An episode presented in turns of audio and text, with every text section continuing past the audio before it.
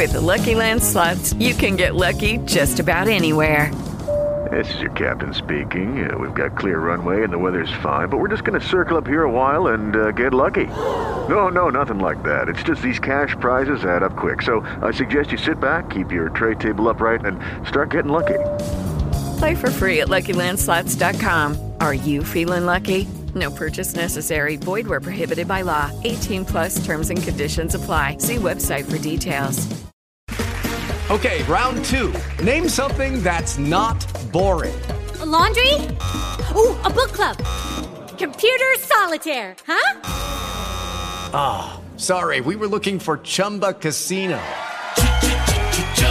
That's right. ChumbaCasino.com has over 100 casino style games. Join today and play for free for your chance to redeem some serious prizes. ChumbaCasino.com. No purchase necessary. Full prohibited by law. 18 plus terms and conditions apply. See website for details. Camina. Párate. Camina quieto. No son aspectos contradictorios. ¿Lo hablamos? I've got to reach you. I've got to see you. Let the light shine down on me. When the day 11 de febrero de 2020, bienvenidos y bienvenidas a este nuevo podcast de Caminar Quieto.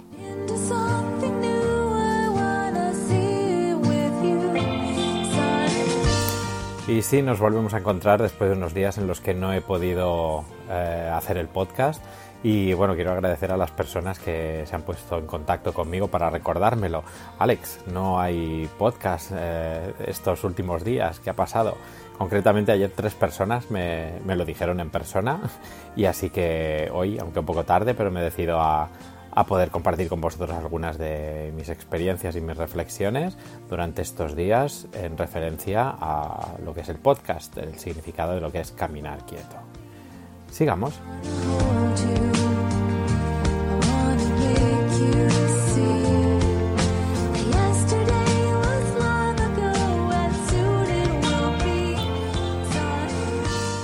Y es que hoy quería comentaros algunos aspectos en relación a la comunicación no violenta, algunas experiencias, algunas actividades que he podido realizar la, última semana y que me han tenido bastante ocupado y que por eso no me han permitido hacer el podcast, porque requiere un, un tiempo de elaboración, de preparación y de selección de temas importantes para llevar a cabo y como el trabajo me ha invadido, no he querido quitar el tiempo de algo más importante, que es el tiempo en familia. Ya he tenido poco y lo he querido dedicar a eso. Y es que durante los últimos días pues eh, he podido realizar diferentes actividades relacionadas con la comunicación no violenta y eh, cómo nos debemos comunicar para una educación amorosa y para una educación respetuosa. Concretamente, durante la última semana he tenido la suerte pues, de hacer un taller de gestión de conflictos en un instituto de secundaria con eh, tres grupos de alumnos de- y alumnas de segundo de, de la ESO y que la verdad fue muy divertido haciendo talleres de manera aplicada y que pudimos descubrir y que ellos y ellas pudieran descubrir qué características tienen para prevenir los conflictos, porque es curioso que hay personas que parece que siempre les llegan los conflictos o les caen entendiendo el conflicto como aquel conflicto negativo, porque un conflicto no tiene por qué ser negativo, sino que simplemente es un choque de intereses entre dos partes.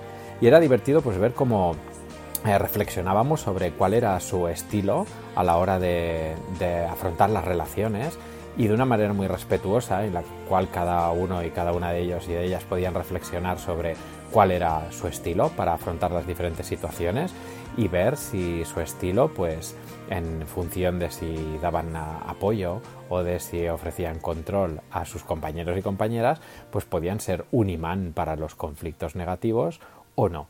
Y por otro lado, aparte de trabajar la parte preventiva, podíamos ver si, una vez estalla el conflicto, si su manera de afrontarlo era la que la psicología nos dice que es la que aporta la felicidad para la persona y también para las personas de su entorno, que son las cuatro únicas maneras de resolver un conflicto, que las podemos analizar en eh, Caminar Quieto.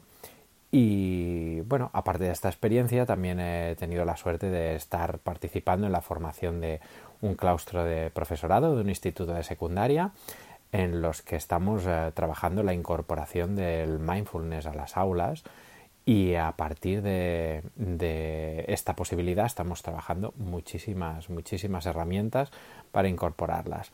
Y me encuentro con un claustro muy implicado y que precisamente una de la relación directa con la comunicación no violenta son los siete principios del mindfulness, que ya los descubriremos en un próximo podcast. En este nos centraremos en la comunicación no violenta.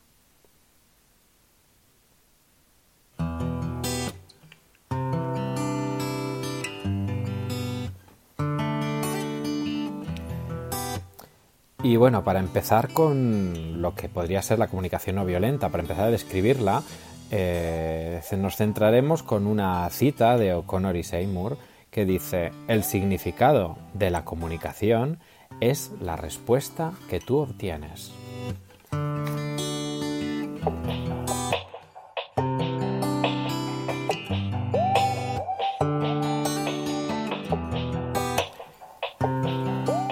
Y bueno, antes de explicar qué es la comunicación no violenta y los pasos a seguir para poder dominarla, me gustaría comentaros una experiencia que viví cuando era director de instituto y que a partir de esta experiencia pues podremos desgranar los pasos para dominar este tipo de comunicación, que es clave para las relaciones sociales y para que éstas puedan ser óptimas. Eh, es una experiencia entre muchas que se pueden vivir en un centro educativo o en el día a día de cualquier persona cuando nos estamos relacionando con otras personas.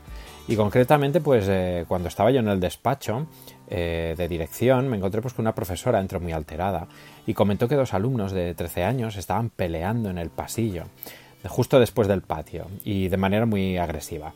A estos dos chicos les llamaremos Biel y Joel, aunque no son sus nombres reales, evidentemente, eh, para garantizar su, su confidencialidad. Eh, pues ella los consiguió separar entre, entre abucheos y los dejó sentados en el sofá que teníamos en la puerta de conserjería.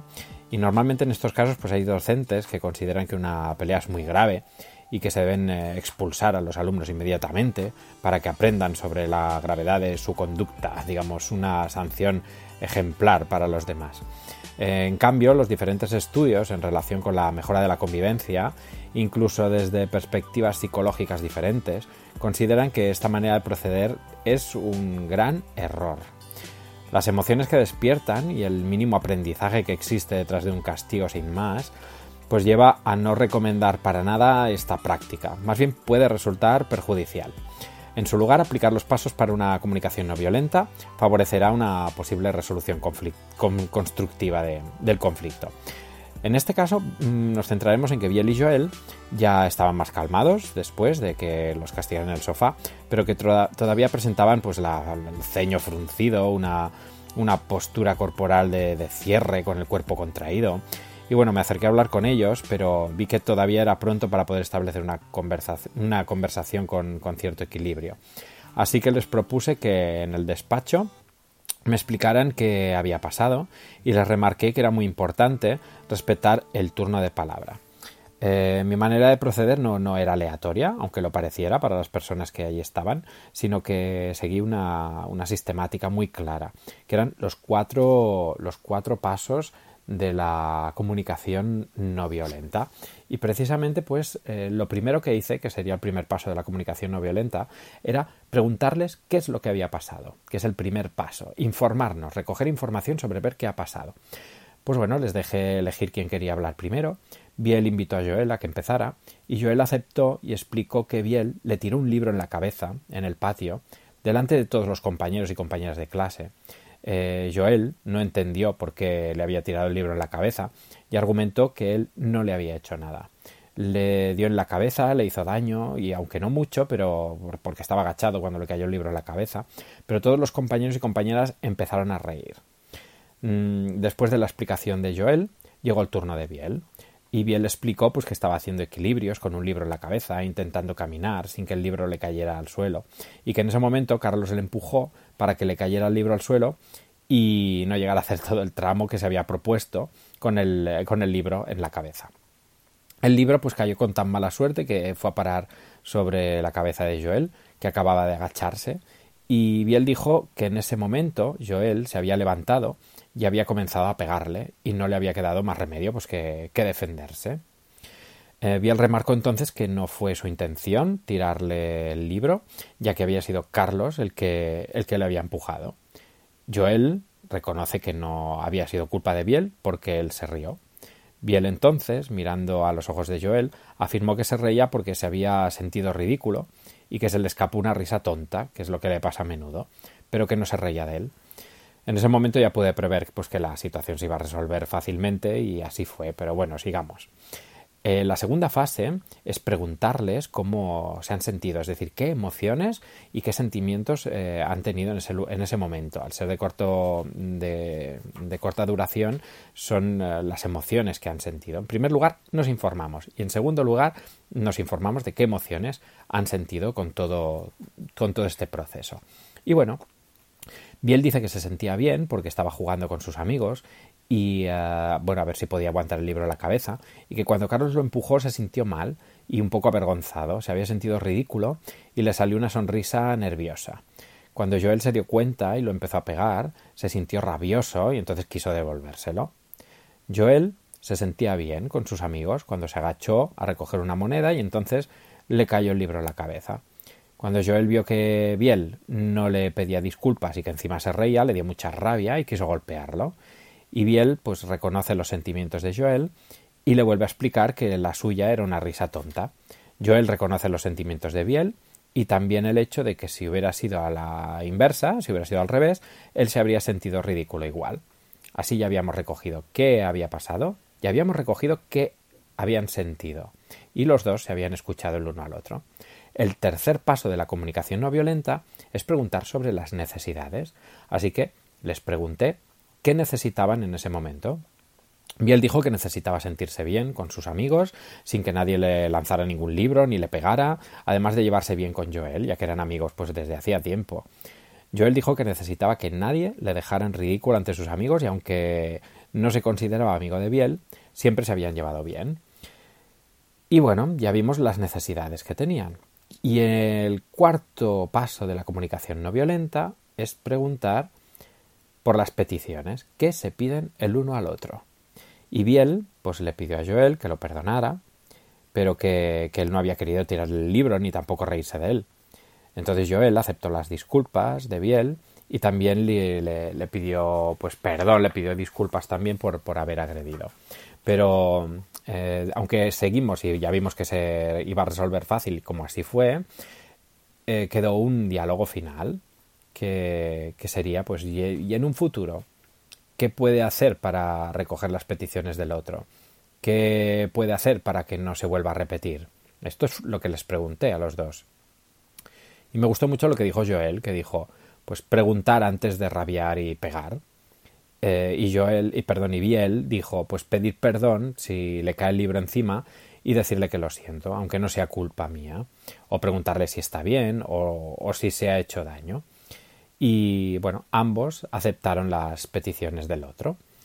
Para cerrar el, el caso, pues sellaron el acuerdo con, con un apretón de manos y a petición mía y después de mi felicitación del trabajo hecho, pues con un abrazo final.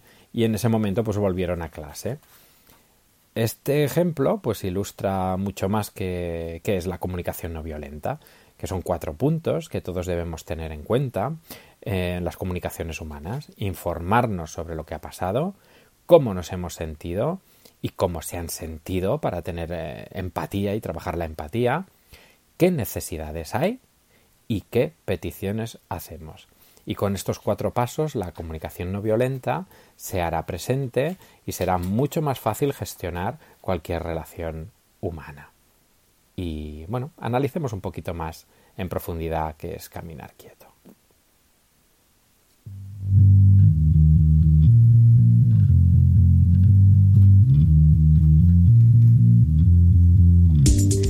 Porque caminar quieto pues también nos incluye este punto de la comunicación no violenta. Recordar que teníamos nuestro decálogo en Caminar Quieto y uno de ellos es la comunicación no violenta, debe existir en todo momento.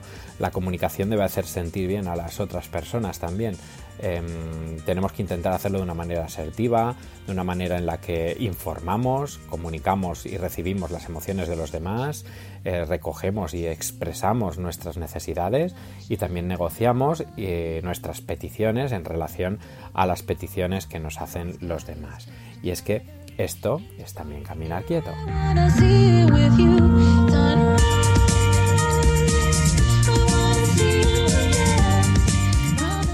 Y hasta aquí el podcast de hoy, que aunque he tardado unos cuantos días más en hacerlo, gracias por las personas que me habéis recordado y que seguís el podcast. Y recordar cualquier duda, cualquier pregunta, cualquier consulta que tengáis, nos la podéis hacer para poder tratar diferentes temas en el podcast. Tenemos pendiente el de el fútbol y los padres sobre todo en el, en el fútbol en referencia a sus hijos. Y otros muchos temas que analizaremos más adelante en Caminar Quieto. Así que recordar caminarquieto.com y nos vemos el próximo día. Un abrazo. Camina, párate, camina quieto. No son aspectos